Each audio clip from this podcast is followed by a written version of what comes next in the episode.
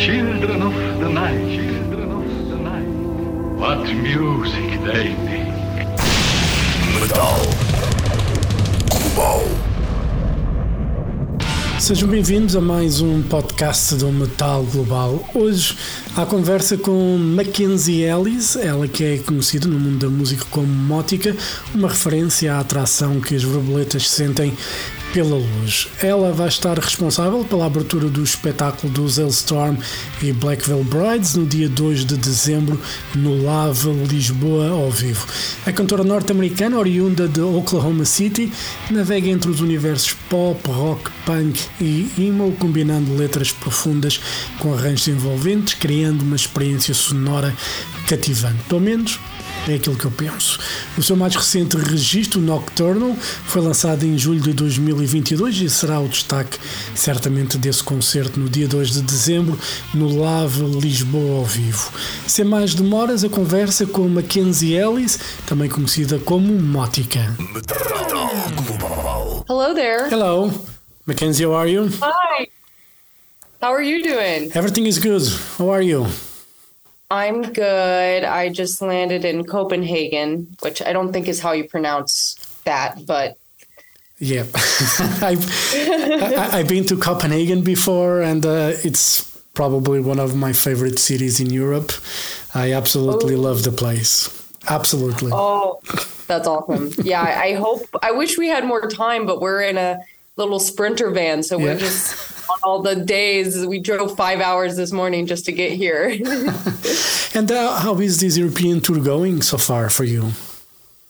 Oh, it's it's amazing. It's three shows in, and I feel like the third show. I mean, I've only ever toured twice before, but but from my two times experience, the third show is when it starts to make sense. Yeah. So the show last night was it felt really good. So I'm hoping now I'm in the swing of it and yeah, it's just everything's beautiful. The food's great. Lots of cobblestone streets. You're going Awesome. to you're going to love Lisbon.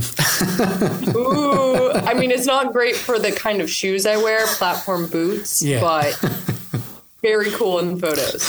and you know, for uh, you got, you are playing Portugal on December second with Halestorm and the Black Veil Brides. Uh, for those who don't know you, what can you expect from your live show? Ooh. Yeah, this tour is really fun and interesting because you've interviewed Halestorm and Black Veil Brides, and both very heavy rock, rock and roll. And I'm a little bit more in the middle between pop and rock. So some audience some audiences like it, some maybe don't, but I try to make my set fun. I have a cover of Bring Me the Horizon. I have a cover of All Star by Smash Mouth. And then I sing like a really sad ballad and I tell my story and I try to connect with fans about my experience with depression and addiction. And so I I don't know, I'm just hoping that these fans will accept me even though I'm a little more soft than the other bands. And you know, speaking of speaking of telling your story, Blue Hour was um, autobiographical uh, with your progress towards sobriety. How's that coming along so far for you? Is everything you know on the right track?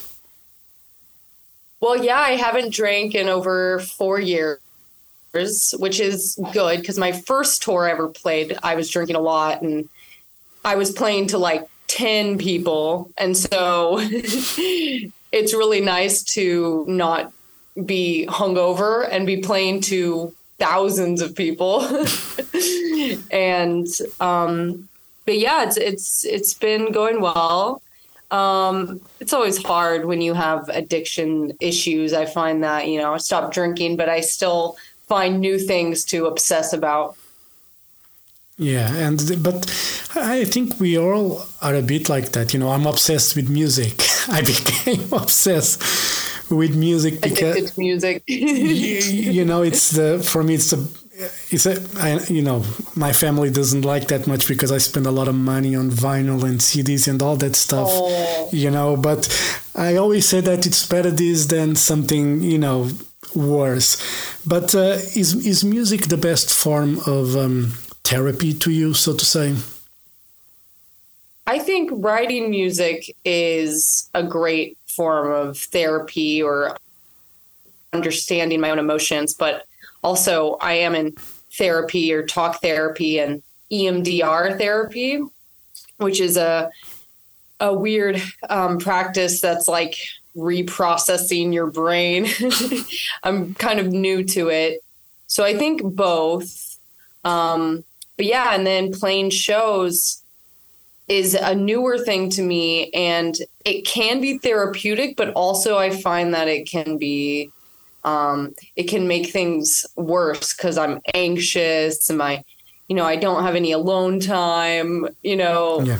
so i feel like having real therapy also is a great advice and you know, obviously, when you're on tour, you know, obviously there's a lot. You know, you're surrounded by a lot of people, and uh, you probably have more time when you're the opening act. You know, to mingle, you know, with other people, with fans that are in the in the venues where you play.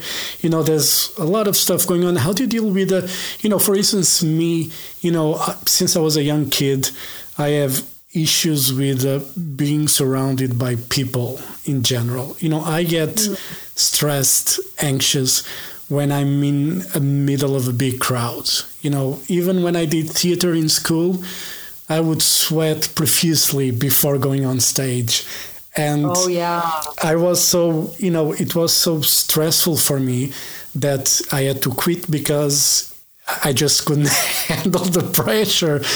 Uh, How is that for you, you know, trying to, you know, go to a more, you know, sober path, trying to stay focused in yourself, mm-hmm. but then having a lot of noise coming from everywhere? I mean, the performance anxiety that you describe, I had fully in my first ever times I performed, I felt this like imposter syndrome. My first show, I said I would never perform again afterwards. And so I kind of feel like the opposite of most musicians where they they love being on stage and it's just so natural and it's where their like energy comes out. But if you're an introvert, and I'm kind of like a, I don't know, introvert. I'm in between, but it's not natural to me to ham it up on stage and I have to be in the right mindset. Yeah. So that's why drinking made it a lot easier. but then when I stopped doing that, I kind of had to just, I don't know, you kind of have to fake it to make it, you know? Yeah. just tell yourself that you're going to have fun. Everyone's there to have a good time. You know, if you're anxious, other people can sense that. So I have to kind of, you know, tell my brain that it's it's lying to me. yeah and yeah it's it's weird because you know i'm a photographer as well and you know i have to be you know sometimes in the middle of the people taking photos and i don't think people understand how stressful that can be sometimes oh yeah.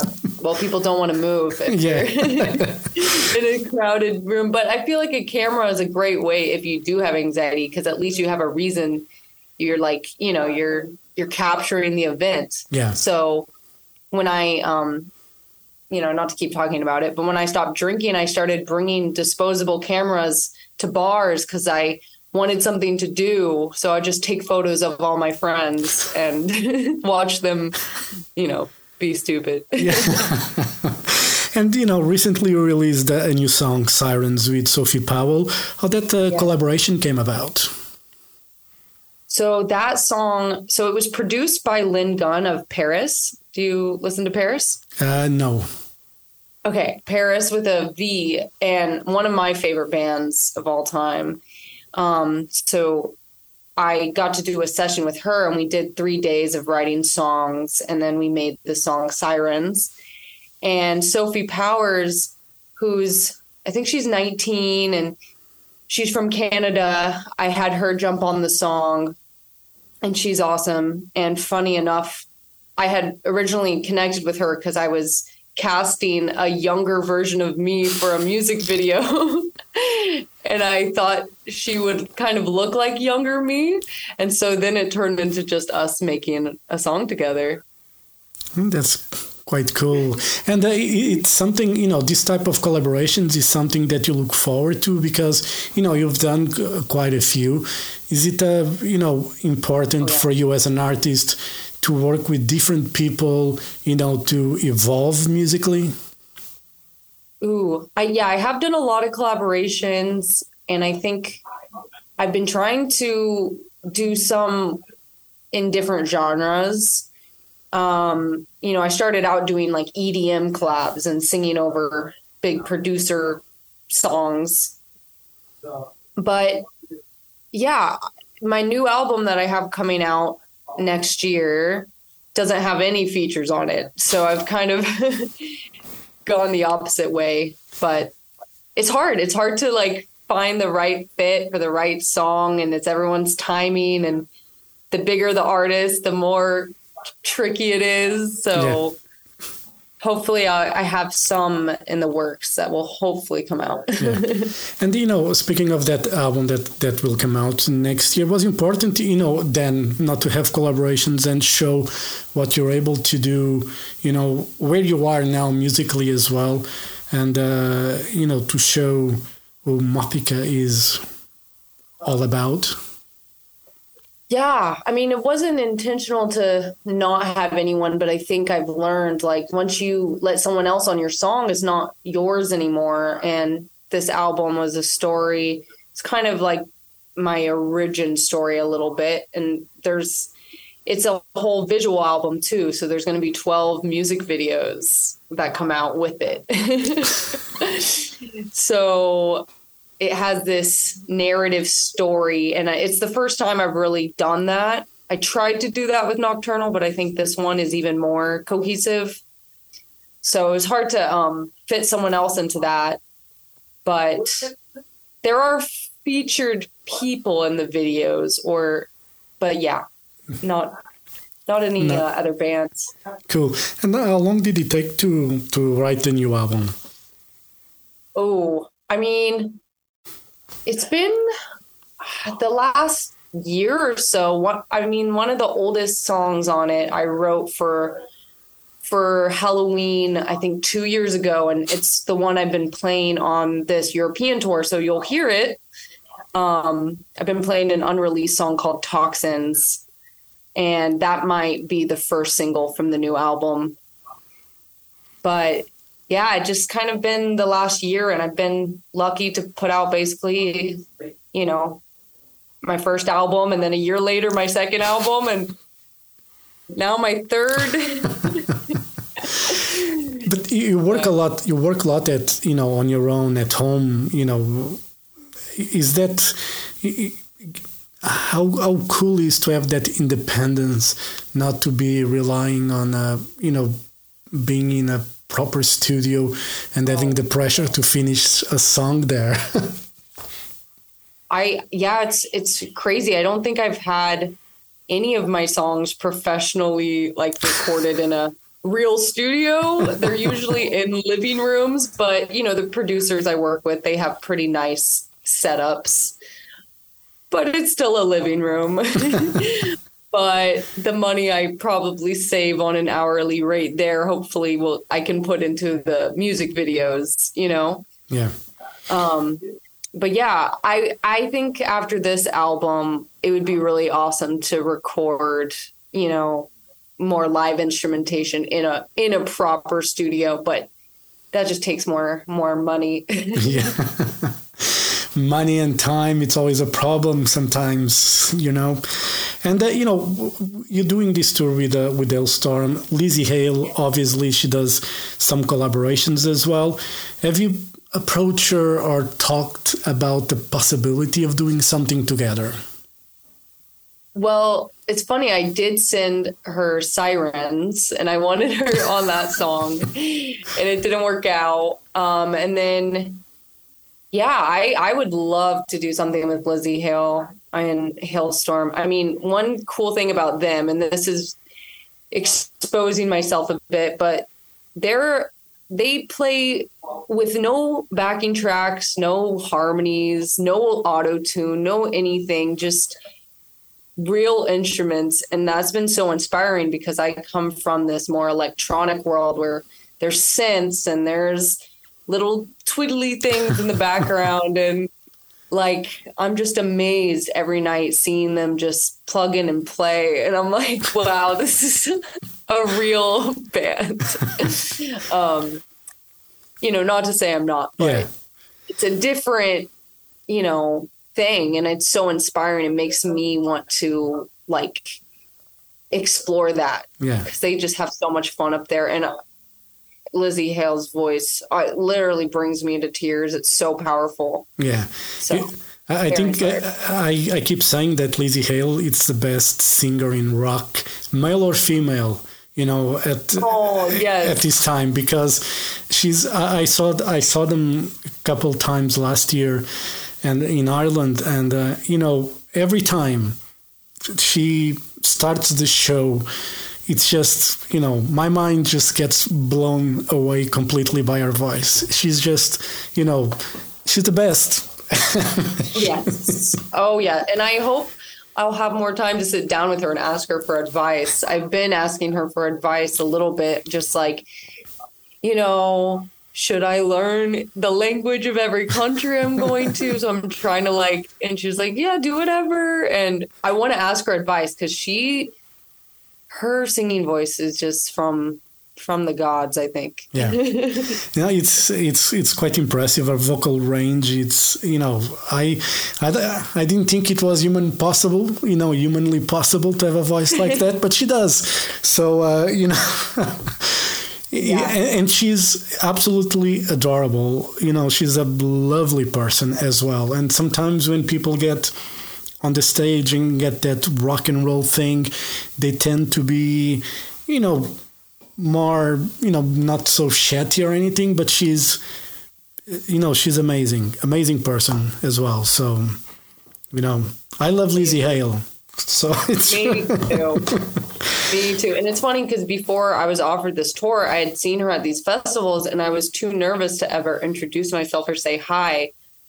And so it was really cool that the first time we met was, you know, the first show. and I was like, I've seen you on a golf cart riding around a festival and I didn't say hi, but now we're in Europe for a month. it's it's so fun. Anyway, Matik, I won't keep you long. Uh, just one last question, and uh, are you still chasing the light?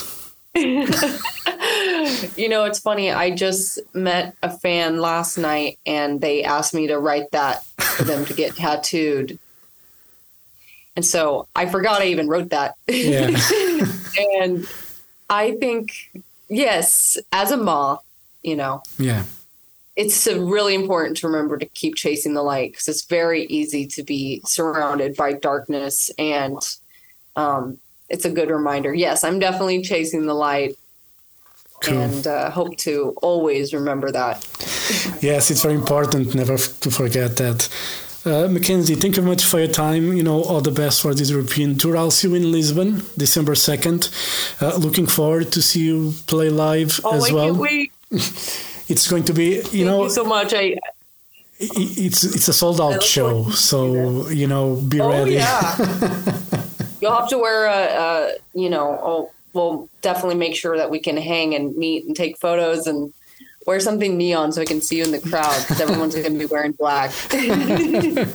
well, because I, I'm going, I, I'm actually going to be taking pictures there as well. I'm oh, going, yay! so I'll be in the pits. I probably won't wear anything neon because I don't have anything neon, but I'll just, That's okay. I'll just like a, a bit shy, like I'll just wave hi, and then you know I'll go back to my business.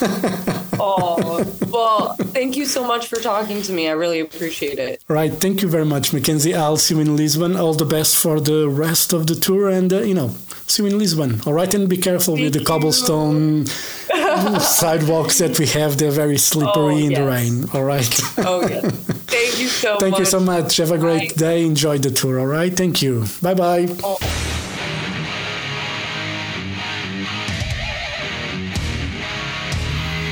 go.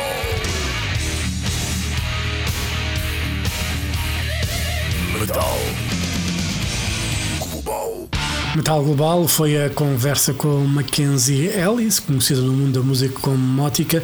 Ela vai estar na abertura do concerto dos Hailstorm e Black Veil Brides no dia 2 de dezembro no Love Lisboa ao vivo. E pronto, já sabem, dúvidas ou sugestões é enviar e-mail para jorge.botas.rtp.pt. Podem passar pelo blog metalglobal.blogs.sap.pt ou podem me seguir no Twitter e Instagram em Mountain King. Façam like na página do Facebook do Metal Global e, claro, podem ouvir a versão rádio, a versão completa com música em exclusivo na RTP Play. É só procurar por Metal Global. E, claro, subscrevam este podcast em Apple Podcasts, Spotify e Google Podcasts. Eu volto no próximo programa. Um forte abraço.